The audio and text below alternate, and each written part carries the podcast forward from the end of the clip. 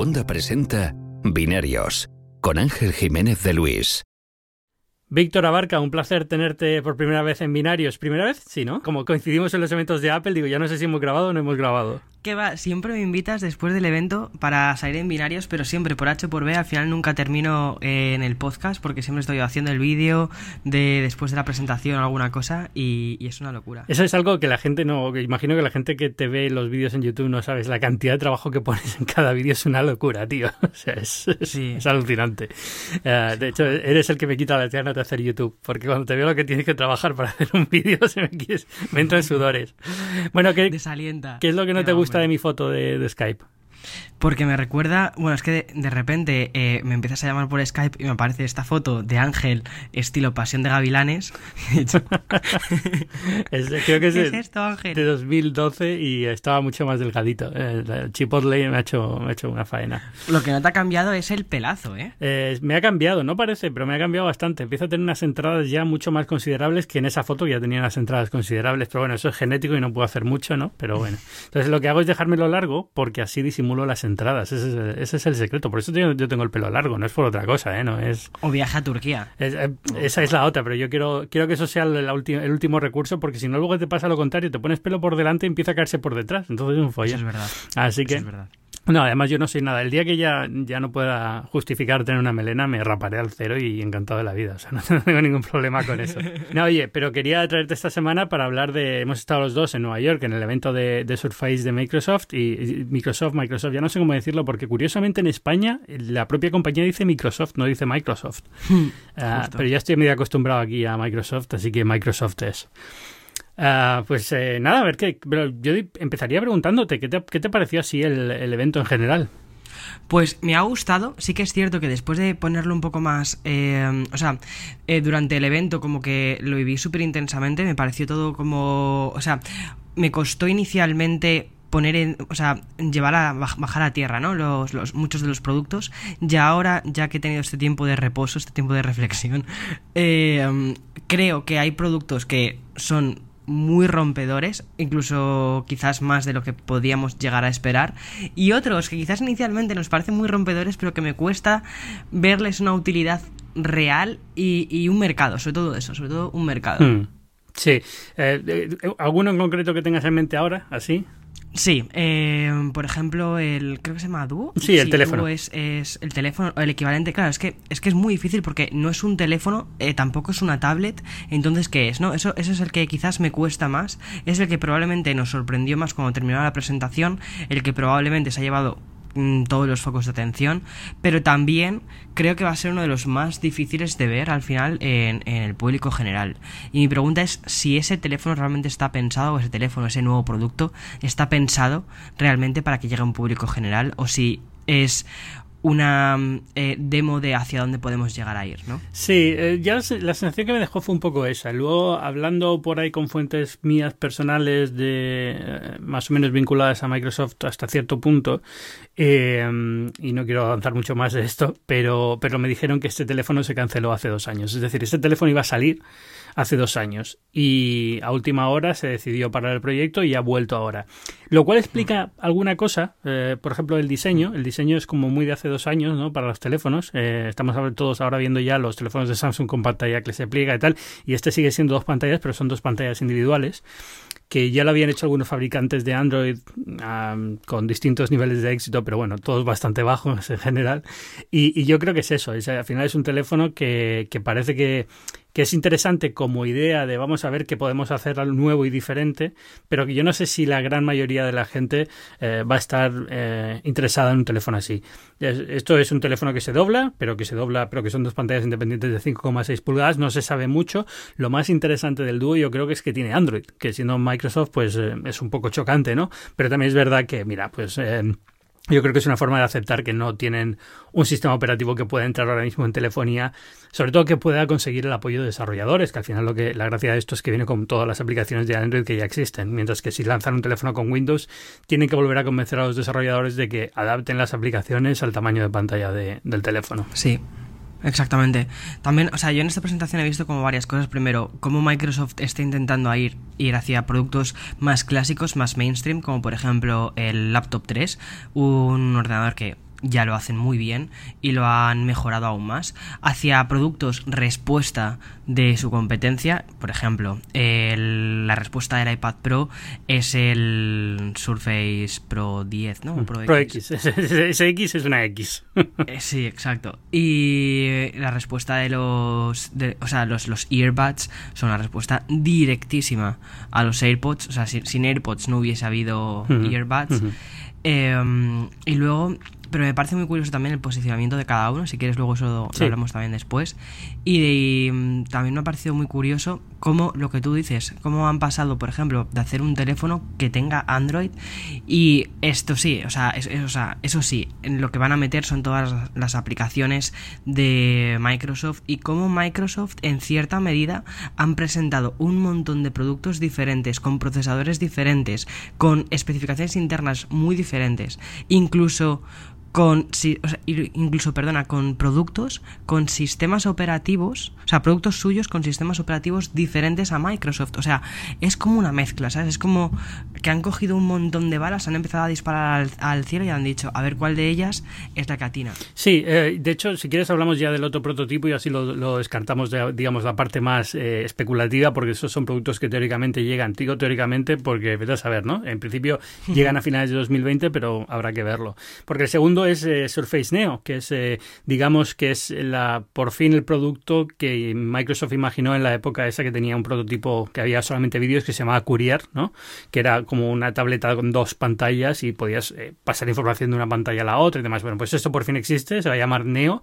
y, hombre, yo lo veo más interesante tal vez que el teléfono, en cuanto a que el teléfono es bastante grande este dispositivo no trata de ser algo que vayas a llevar siempre, sino que es una tableta, solo que es una tableta con dos pantallas a la vez de unas, no son siete o nueve o por ahí pulgadas, ¿no? Pero bueno, como un libro más o menos, son 600 gramos, es bastante fácil de, transportar y queda curioso y, viene con sus accesorios, incluido un teclado físico que puedes poner encima de una de las pantallas para teclear pues con, cierta comodidad.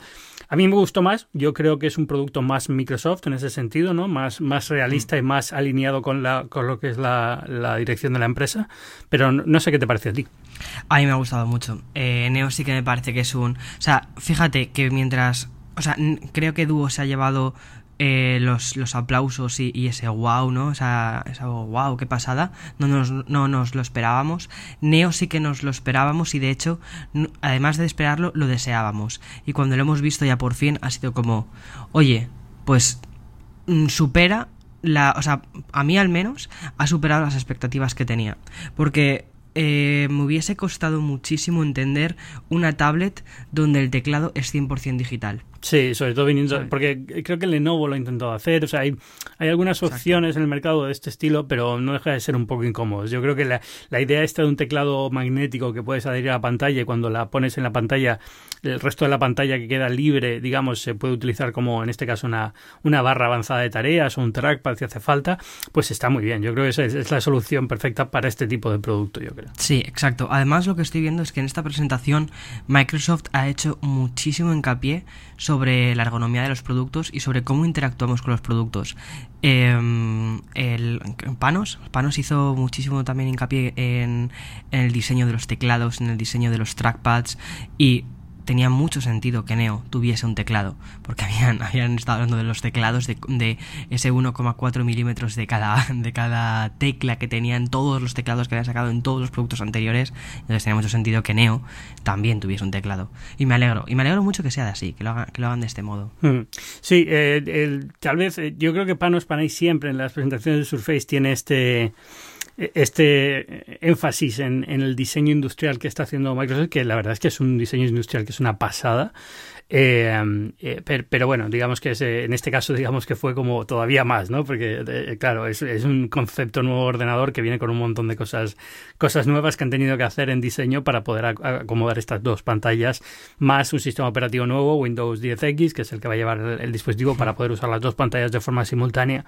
Está bien, a, a ver, ya te digo, de los dos prototipos, sin duda el que más me gustó de la presentación de lo que más me gustó, pero yo creo que los, el resto de productos que presentaron, que son los productos que realmente llegan al mercado ahora en, otoño, casi yo creo que están mejor. O sea, es, me parece más, eh, más realista y más lógico y es un cambio al catálogo de Surface que es una pasada.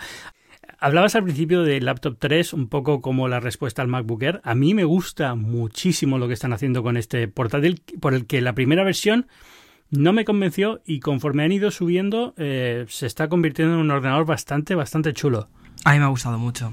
O sea, yo tengo el laptop 2, eh, me pareció, o sea, me, enamoré del diseño del laptop 2 y mm, quizás la queja que tenía era la falta de algunos puertos y también que no tuviese una tarjeta gráfica. Y, lo han solucionado, o sea, este año lo han solucionado.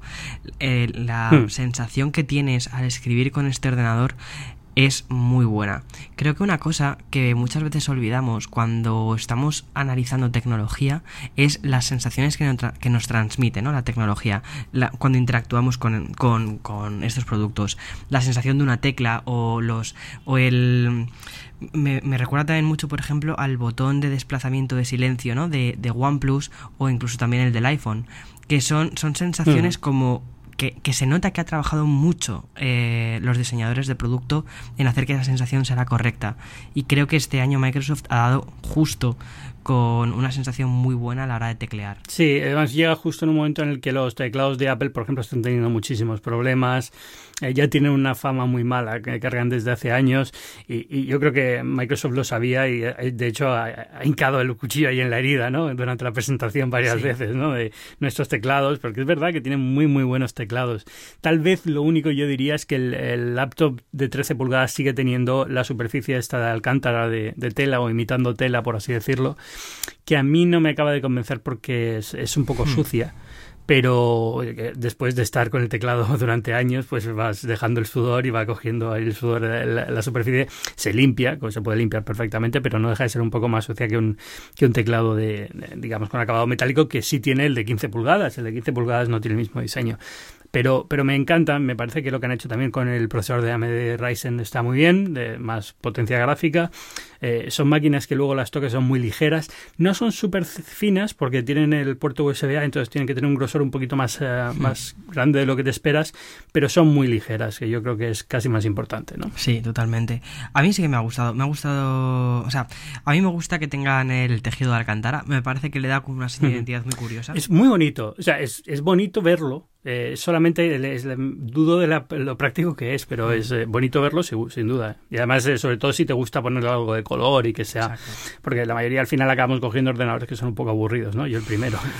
si puedo coger algo en negro o en, gris es lo único que quiero, pero es verdad que si, si te animas a ponerle algo de color puede quedar un ordenador muy A mí la Alcántara sí que me gusta y este año como han dado la opción de que se pueda eh, abrir la parte de, o sea, que se pueda separar la parte del teclado, la parte también de todo el tejido de Alcántara para poder acceder al interior, espero que este año sí que exista la opción de poder cambiar el, teclado o el tejido. Eh, eso no se me había ocurrido, es verdad, porque ahora digamos que puedes que lo bueno de esto es que es accesible el interior para cambiar el disco SSD, ¿no? Digamos, que es como lo han presentado, pero es verdad que también da la opción a que puedas cambiar completamente el teclado si hace falta, si quieres cambiar el color o lo que sea. Está muy bien. A ver, eh, solamente que hayan logrado una solución para acceder mejor al interior de los ordenadores, que ahora es uno de los es uno de los problemas grandes conforme hacemos los ordenadores más ligeros, más finos y tal. Evidentemente, lo primero que se resiente es la accesibilidad. Eh, yo aquí comparto la frustración de muchos porque sé lo caro que es ampliar una memoria de, Apple, ¿no? Los MacBook. Eh, ampliar el SSD cuando sabes que el componente en sí, a lo mejor no tan bueno en calidad, pero lo podrías comprar tú mucho más barato y ponerlo tú. Pero bueno, eh, esta solución está muy bien. A ver si cunde el ejemplo y empezamos a ver más ordenadores así en, en, los mercados. Sí, totalmente. O sea, a mí me parece que es una... Es, o sea, a mí me ha gustado mucho. O sea, como producto en sí, me ha encantado. Sea, el laptop 3 me parece un ordenador muy, muy bueno. Yo diría que es eh, lo mejor de la presentación de Microsoft hmm. para mí. O sea, más allá de los prototipos que son muy vistosos y quedaron muy bien y lo que quieras, de producto que yo me llevaría a la presentación, si al acabar me hubieran dicho, oye, eh, Ángel, te vas de aquí con, para probar uno de los productos una semana, ¿qué quieres probar? Yo hubiera dicho el laptop 3 con diferencia. ¿eh? Y eso que el, Surface Pro X, ya ahora hablamos de él, me parece fantástico también, pero es un ordenador que, tiene pinta de ser el producto. yo creo que hemos llegado a un punto en el que para recomendar un producto, eh, ahora mismo el, mercado está, digamos, muy sencillo. Si no quieres Apple y quieres un Windows eh, o Surface o algún Lenovo, son los ordenadores, digamos. Eh, hay algún Dell que está bien y demás, pero son, si quieres algo que sepas que puedas recomendar a alguien sin, sin tener miedo de, oye, me has recomendado una patata, estos ordenadores son muy buenos. Es lo que te iba a decir. O sea, para mí me parece que si no quieres entrar en el universo Apple, si, si, si dices, no quiero MacOS, pero quiero Windows, pues mira, es muy fácil recomendar un, un Surface. Eh, o sea, es de Surface, el Surface Laptop 3. O sea, sabes que no te vas a pillar los dedos. Eso es. Um, Surface Pro 7, el, o sea, digamos la evolución del Surface Pro, que es, yo creo que ha sido un poco, eh, una evolución un poco, bueno. Sí, totalmente, o sea, totalmente de acuerdo. Creo que nos ha dejado un poco así a todo el mundo decir, bueno, vale, o sea, seguís teniendo unos marcos muy, o sea, a nivel de diseño, quizás el diseño fue bastante interesante hace cinco años, eh, pero ahora mismo es que está muy, muy desfasado a nivel de diseño. Y quizás lo más interesante de ese ordenador, o el único motivo por el que entendería comprar ese ordenador, sería por el interior, por el procesador que lleva. Ya está. Es porque llevo un Intel de, última generación, sí, pero eh, yo ahí sigo teniendo el problema de los Surface de siempre, que es... Eh, mejoran muchas cosas, están muy bien, pero sigo pensando que Windows no está del todo optimizado para una pantalla así. Totalmente. Y se nota, o sea, al final la fricción es continua en, cosas muy tontas, empezando por el tamaño de los botones cuando estás usando los dedos o cosas así. Es que no acaba de no acaba de ser una solución cómoda, es una solución que se calienta mucho, tiene que tener una ventilación especial. No sé, hay, hay como muchas cosas que van reclamando un cambio de diseño y tal vez por ahí viene el Surface Pro X, ahora hablamos, pero, pero claro, queda un poco raro cuando, cuando lo usas. Y, y algo que me, que me llama muchísima atención y me parece rarísimo es que le llamen Surface Pro siendo el más barato de todos los que han presentado y siendo casi ahora que existe el Surface Pro X, el queda como raro, ¿no? Porque no, no parece como muy profesional el equipo, por así decirlo. Yo me imagino que es por continuar un poco la estela de, de o sea, como decir, a ver, después del 6 que viene, el 7, ya está. Y no nos vamos a complicar con nombres, no vamos a, cambiar nombres constantemente cada año, eh, lo cual, también te digo una cosa, lo agradezco. Y, y ya está. O sea, saben que el que va a vender como... O sea, si una persona entra a una tienda de Microsoft, probablemente el que termine llevándose sea el 10. O sea, el X. El Pro, X, sí, está, está muy bien. Eh, vamos a hablar ya de él, que yo creo que ha sido el, otro lanzamiento fuerte después del laptop de, de la conferencia. Eh, una tableta que yo creo que es clarísimamente enfocada a competir con el iPad Pro, ¿no? En cuanto al tipo de público que tiene en mente, con cosas muy chulas. Eh, a mí, por ejemplo, eh, pues recalcando un poco lo del laptop, ¿no? El hecho de que a esta tableta le puedas quitar el SSD y ponerle otro me parece una locura. Es algo que, no suele ser muy habitual en el mundo de las tabletas y, muy bien. El hecho de que tenga un chip propio diseñado por Microsoft, que realmente es un, es un Qualcomm, pero bueno, digamos que Microsoft también ha metido un poco la mano ahí en el chip y es un chip propio eh, la pantalla tiene muy buena pinta, en la mano estaba muy bien. No me acaban de convencer un poco los marcos que hmm. tiene, porque son un poquito gruesos por arriba y por abajo y por los lados laterales está mejor. Pero bueno, eh, yo creo que en diseño industrial el iPad Pro es más bonito que este pero tiene, tiene su gracia y tiene el teclado que también esconde el bolígrafo, por ejemplo, en, el propio teclado, en la inclinación del teclado. O sea, tiene, tiene soluciones muy Microsoft, muy curiosas. Tiene el kickstand, digamos, la, pata que permite apoyarlo en cualquier ángulo, que eso de verdad es que Microsoft lo tiene súper bien estudiado y me gustaría que los iPad tuvieran una cosa parecida, ¿no? Que pudieras, eh, que no tuvieras que depender de una carcasa para poder ponerlo en, cualquier posición, por así decirlo. me parece que es, el kickstand es maravilloso.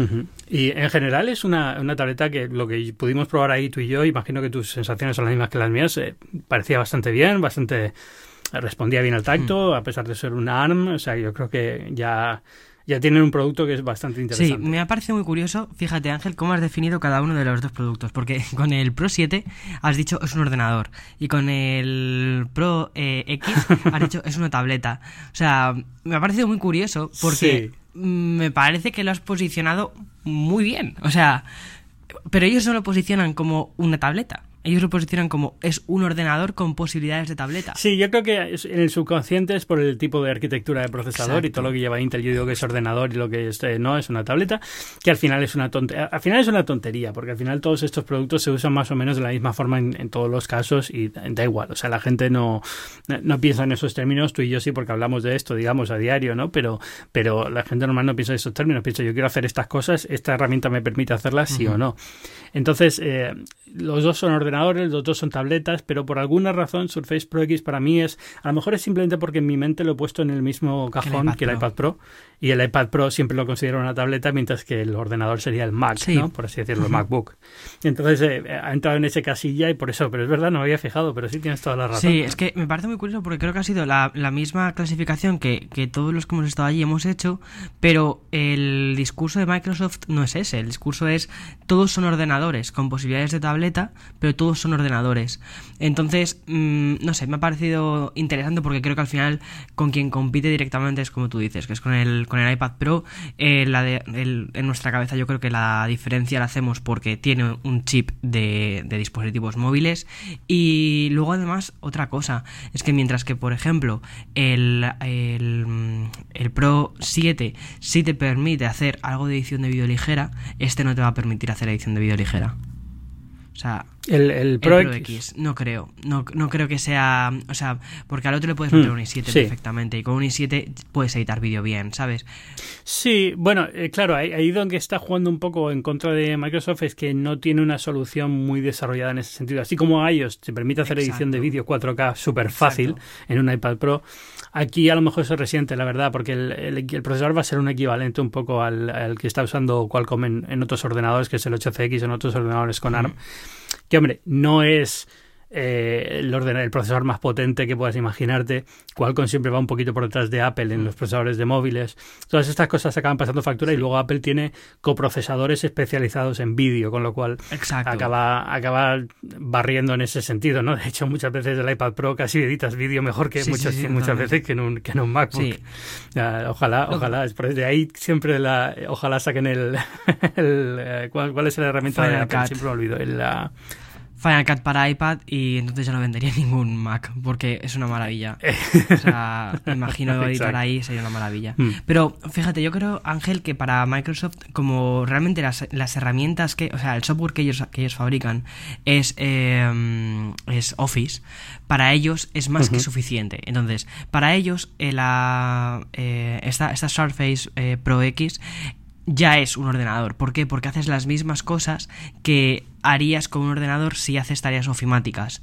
¿Sabes? Para tareas ofimáticas es perfecto. De hecho, fíjate que las demos que tenían cargadas dentro eran todo eh, eran eh, Excel, Office, o sea, era, era, Office. Bueno, y aprovechando también otra cosa que hacen estos eh, ordenadores barra tabletas, que es que pueden usar un, puntero y un ratón y tienen un trackpad en el teclado, o sea, digamos, están más pensados para ese, para ese tipo de uso que, los iPads, por así decirlo, que te obligan a cambiar un poco el modelo mental de cómo se usa la máquina, ¿no? Mientras que esto sigue siendo el mismo de siempre. pero eso está también un poco dentro del público objetivo. Yo creo que Microsoft está intentando aquí llamar la atención de, de lo que ellos ahora llaman los creadores, de los, de los artistas digitales, que es un público que tradicionalmente ha estado siempre muy pegado a Apple, que Microsoft con el, cosas como el Surface Studio está intentando, digamos, acercarse a ellos, pero que no deja de ser un poco contradictorio porque saben perfectamente que su base de usuarios está más en estas herramientas tipo Office, tipo ordenador empresarial, tipo eh, casos de uso que son realmente más prosaicos que el, que el artista hmm. digital que hace grandes obras con el ordenador, ¿no? Totalmente de acuerdo. Hmm. Así que, bueno, no sé, eh, así en general de, de, esta gama Surface renovada, mm, a mí me pareció una renovación muy, muy buena, muy decente, muchísimas ganas de probar el Surface Pro X. Hmm. El laptop, ya te digo que me pareció un golpe en la mesa en cuanto a ordenador portátil barato, mira, bueno, barato, son 1.159 euros, pero bueno, barato dentro de lo que el, equivalente al MacBook, por así decirlo, un ordenador con una buena pantalla y tal, ¿sabes? No es un ordenador de 300 euros. Pero, pero de ordenador de gama de entrada es como un, golpe en la puerta de decir, oye, mira, somos Microsoft y podemos hacer un ordenador tan bueno como el que mejor, ¿no? Como el que más. Sí, no, a mí me ha parecido una maravilla. O sea, creo que si tuviese que quedarme con dos productos ahora mismo de la gama Surface, diría eh, Laptop 3, Surface Pro 10 ah, y el Pro 7 lo ignoraría un poco. O sea, me parece Sí, de, de hecho, fíjate, o sea, me pareció muy interesante también como, como dispusi o sea, la disposición de las tiendas, o sea, de las, de las eh, mesas, ¿no? Dentro de la zona de pruebas. El primero que tenían era el que menos espacio, o sea, era el primero que había para que mm, lo probases, eh, era el Pro 7, era también en el que menos periodistas había haciendo fotos y solo había una mesa de Pro 7. Sin hmm. embargo, del resto eran ya Pro 10. O sea, Pro, Pro X. Sí, y lo que tú dices, o sea, al final en la cantidad de tráfico de periodistas veías dónde estaba el interés y había muy poquito interés por el Pro 7. A pesar de que se, digamos que de cara al evento los días anteriores mucho se habló del Pro 7, el Pro 7, el Pro 7, la séptima mm. generación de, pero al final yo creo que, que, Microsoft también ahí está un poco, no, no es que no se vendan, ¿eh? o sea, yo los veo muchísimo en aviones y tal, o sea, porque creo que en empresas se han vendido bastante. Hay mucha empresa que ha comprado mm. el, Surface Pro, con lo cual lo son para trabajar y tal. Pero, pero como que incluso aquí parece como que se. Vale, esto está muy bien, pero vamos a pasar un capítulo siguiente. Y es el Surface Pro X este año y el que año que viene hablamos de Neo, que es lo que interesa y es a donde vemos el futuro, hacia dónde va. Exacto, justo. Así que muy bien. Bueno, eh, el Surface Airbuds es lo único que nos queda. ¿Qué te pareció? Uf. Eh, vale, eh, aquí tengo eh, mis sentimientos encontrados. Inicialmente me, pareció muy curioso, me pareció un producto, o sea, curioso, o sea, curiosa es la palabra. Estéticamente difícil de digerir. Muy difícil. Muy difícil de digerir. Y después el posicionamiento que ha hecho me, me parece me sigue pareciendo también muy difícil de entender. Porque fíjate, o sea, eh, ¿cómo posicionarías unos auriculares con música? ¿Vale? Es decir, cualquier, hmm. cualquier persona. ¿Cómo posiciona Beats sus auriculares con música? ¿Cómo posiciona Bose sus auriculares con música? Apple, ¿cómo nos vendió los, los AirPods con música? ¿Cómo nos vende Microsoft los, los earbuds con Office? Entonces. Bueno, tenía Spotify de demo, pero sí. sí, claro, me ha parecido muy interesante cómo, cómo han decidido hacer unos, unos auriculares de 250 dólares, que es, son muy, o sea, es, algo muy premium, y en el que no han recalcado tanto en la parte de sonido. Escucharse se escuchan bien, pero están en la línea del resto de auriculares. Sí, o sea, se escuchan como se escucha prácticamente todos. Eh, los AirPods se escuchan un poco peor porque no están aislados acústicamente, digamos, o sea, entra ruido de la calle y tal, con lo cual es más difícil a veces, eh, salvo que estés en un sitio muy, muy, muy cerrado, eh, vas a estar escuchando ruido de fuera y se repercute en la calidad de audio. Pero, por ejemplo, los, eh, los de Samsung o los, ¿cuáles son los otros que están cerrados que hemos visto hace poco? Los de, los de Sony también, ¿no? pues todos estos, los de Amazon nuevos que acaba de sacar, que digamos que ya están un poco más cerrados en el oído y se sujetan un poco mejor al oído, o los Beats, eh, los nuevos Beats, eh, Pro. también, imagino, mm, también. Eh, todos estos se oyen muy bien y se oye, pero este no se oye especialmente mejor que eso, puede ser más caro incluso que estos. El caso de Amazon es el doble de caro, o sea, ya de entrada es, es bastante, bastante premium.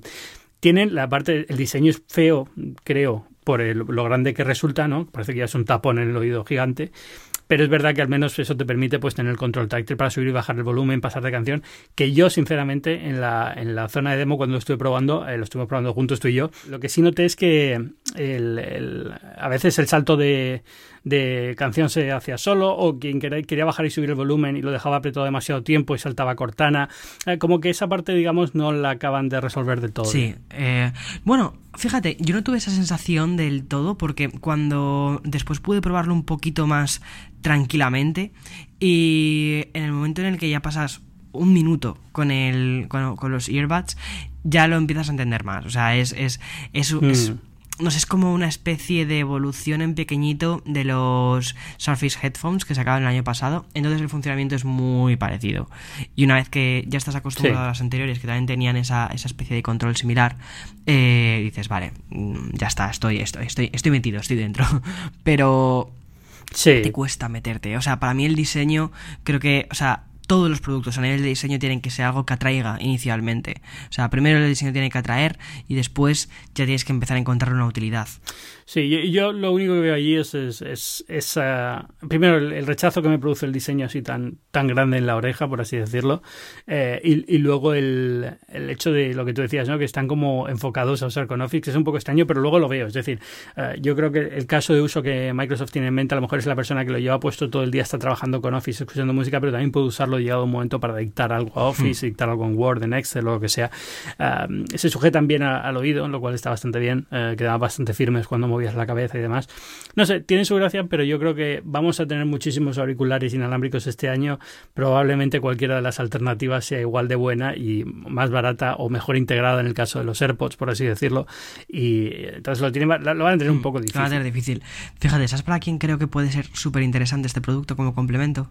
Para la gente que compre Neo el año pasado.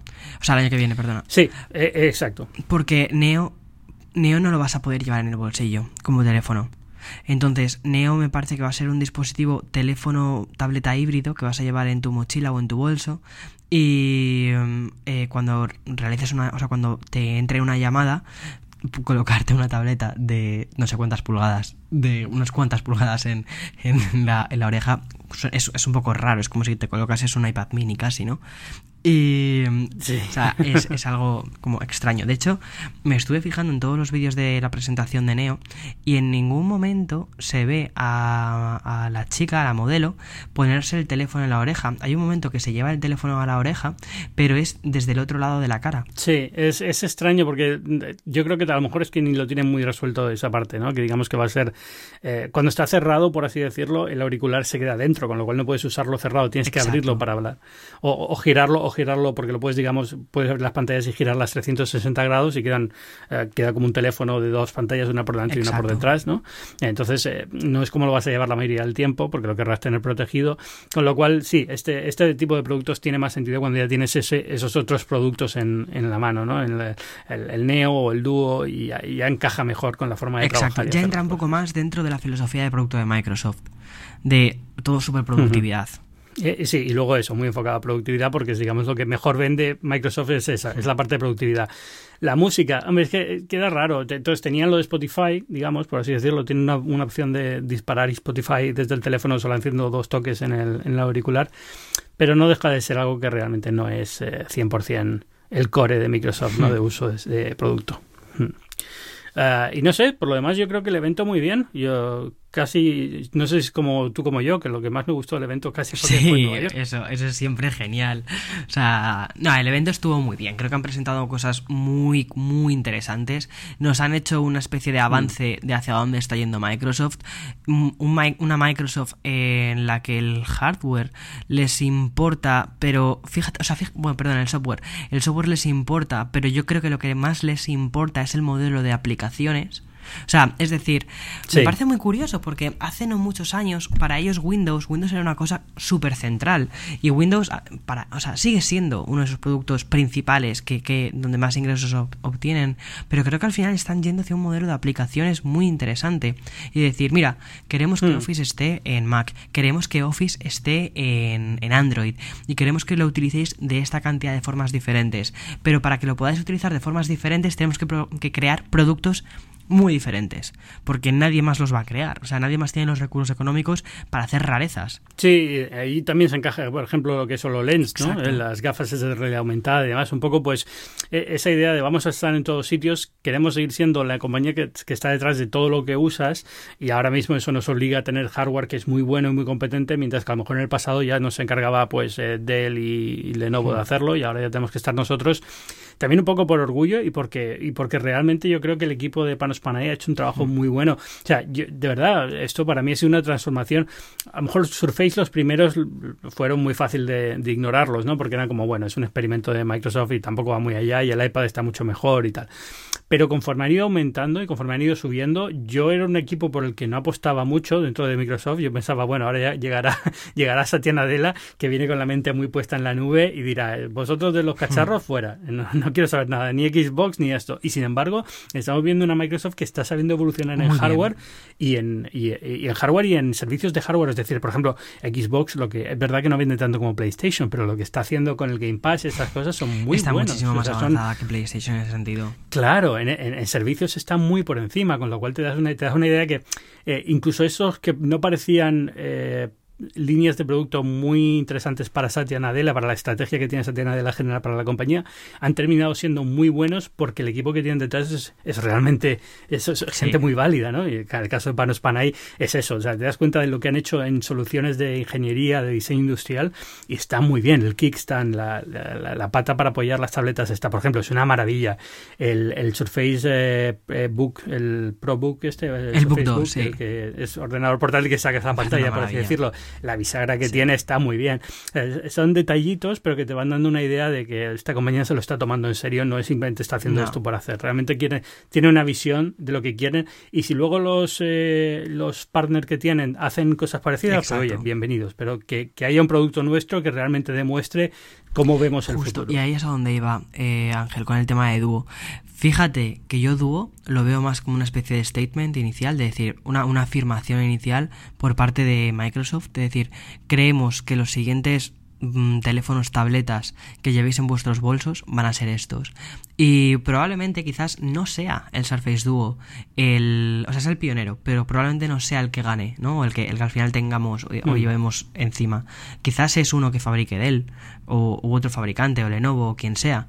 Pero está ya por fin abriendo la puerta a estos fabricantes que puedan hacer diseños mucho más interesantes. Sí, y aquí algo que está haciendo Microsoft también muy bien es que poco a poco están encajándose eh, como una cosa complementaria a Android, pero que no, aunque no tengan el control de Android, están haciéndolo un poco suyo, ¿no? Lo están haciendo con, con Samsung, por ejemplo, hemos visto en el Note 10 y tal, estas aplicaciones que son exclusivas, que hacen que el teléfono funcione mejor con Windows, que puedas usar el teléfono dentro de Windows, las aplicaciones de Android en, en, el escritorio tradicional de Windows. Todas estas pequeñas cosas que están como, bueno, nunca vamos a controlar Android porque no es nuestro y en cierta forma hasta cierto punto es libre, o, y la parte que no es libre es muy de Google, es muy difícil llegar a esa, a esa zona, pero en el resto de sitios donde no está la mirada puesta, podemos ir poco a poco en, entrar y empezar a, a, marcar el territorio ¿no? y, a, hacer cosas que, que, solamente Microsoft puede hacer porque tiene la otra parte, la parte del ordenador tradicional eh, muy dominada. Bueno, muy bien. Me ha gustado. Ah, no sé, ¿qué más? Ah, no, yo, la verdad es que este programa no quería dedicarlo a nada más. No sé si hay algo más que te llame la atención. A mí me, me ha gustado mucho, sinceramente, Ángel. Creo que está haciendo las cosas muy bien Microsoft. O sea, me ha parecido que por fin Mike... Además, la propia presentación en sí me ha recordado, o sea, está, está mal compararlo, ¿no? Pero me recuerda ya a, la magnitud de los Apple Event. De decir, vamos a hacer una, presentación grande, nos lo vamos a tomar en serio, vamos a creer en el producto. Porque tú, o sea, una, yo creo que una cosa que se percibe, que no, que no o que cuesta mucho eh, eh, decirle a la gente cómo se percibe esto es que cuando tú vas a una presentación de Apple, la, gente que presenta se cree mucho el producto, se confía mucho en el producto, se hace una presentación grande alrededor de ese producto y por fin Microsoft está haciendo cosas similares. O sea, hace presentaciones gigantes alrededor de un producto y eso da la sensación de que apuestan realmente por el producto. No es una actualización menor. se lo toman muy en serio se lo toman muy en serio. A mí el, estilo de, presentar de Panos Panay no me gusta mucho. Eso lo hablamos también en su día. En la, me parece como un mago malo, un mago barato de, espectáculo de magia.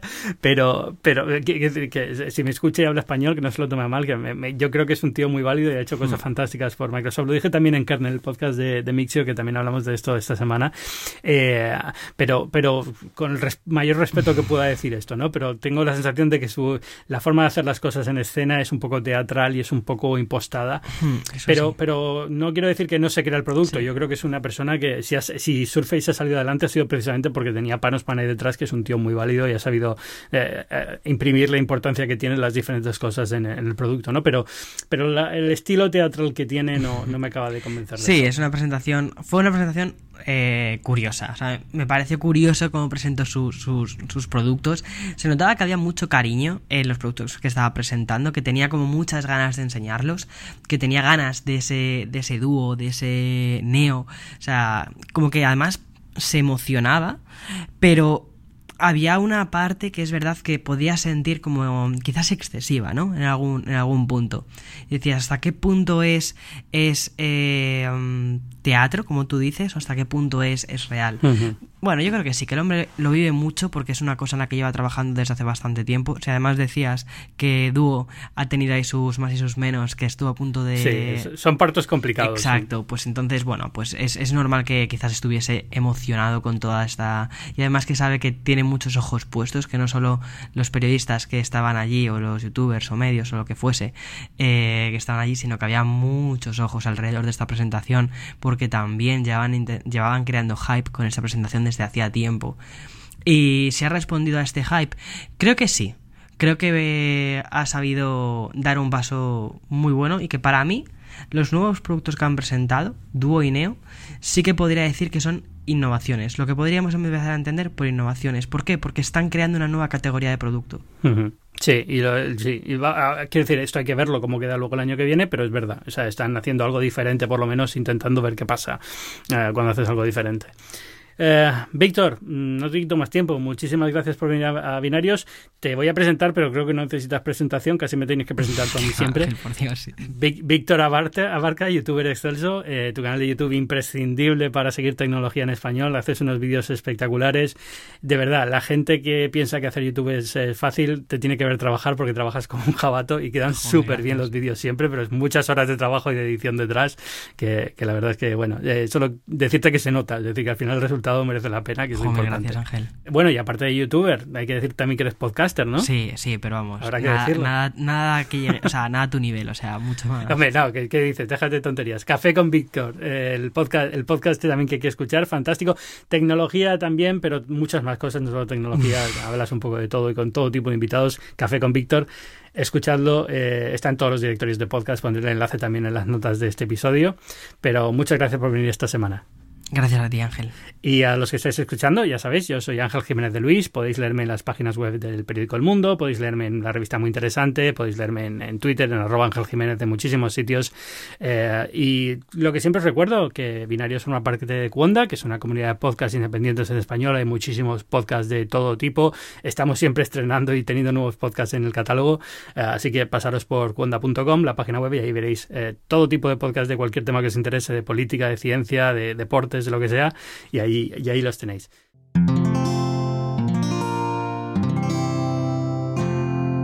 Puedes escuchar más capítulos de este podcast y de todos los que pertenecen a la comunidad Cuonda en cuonda.com.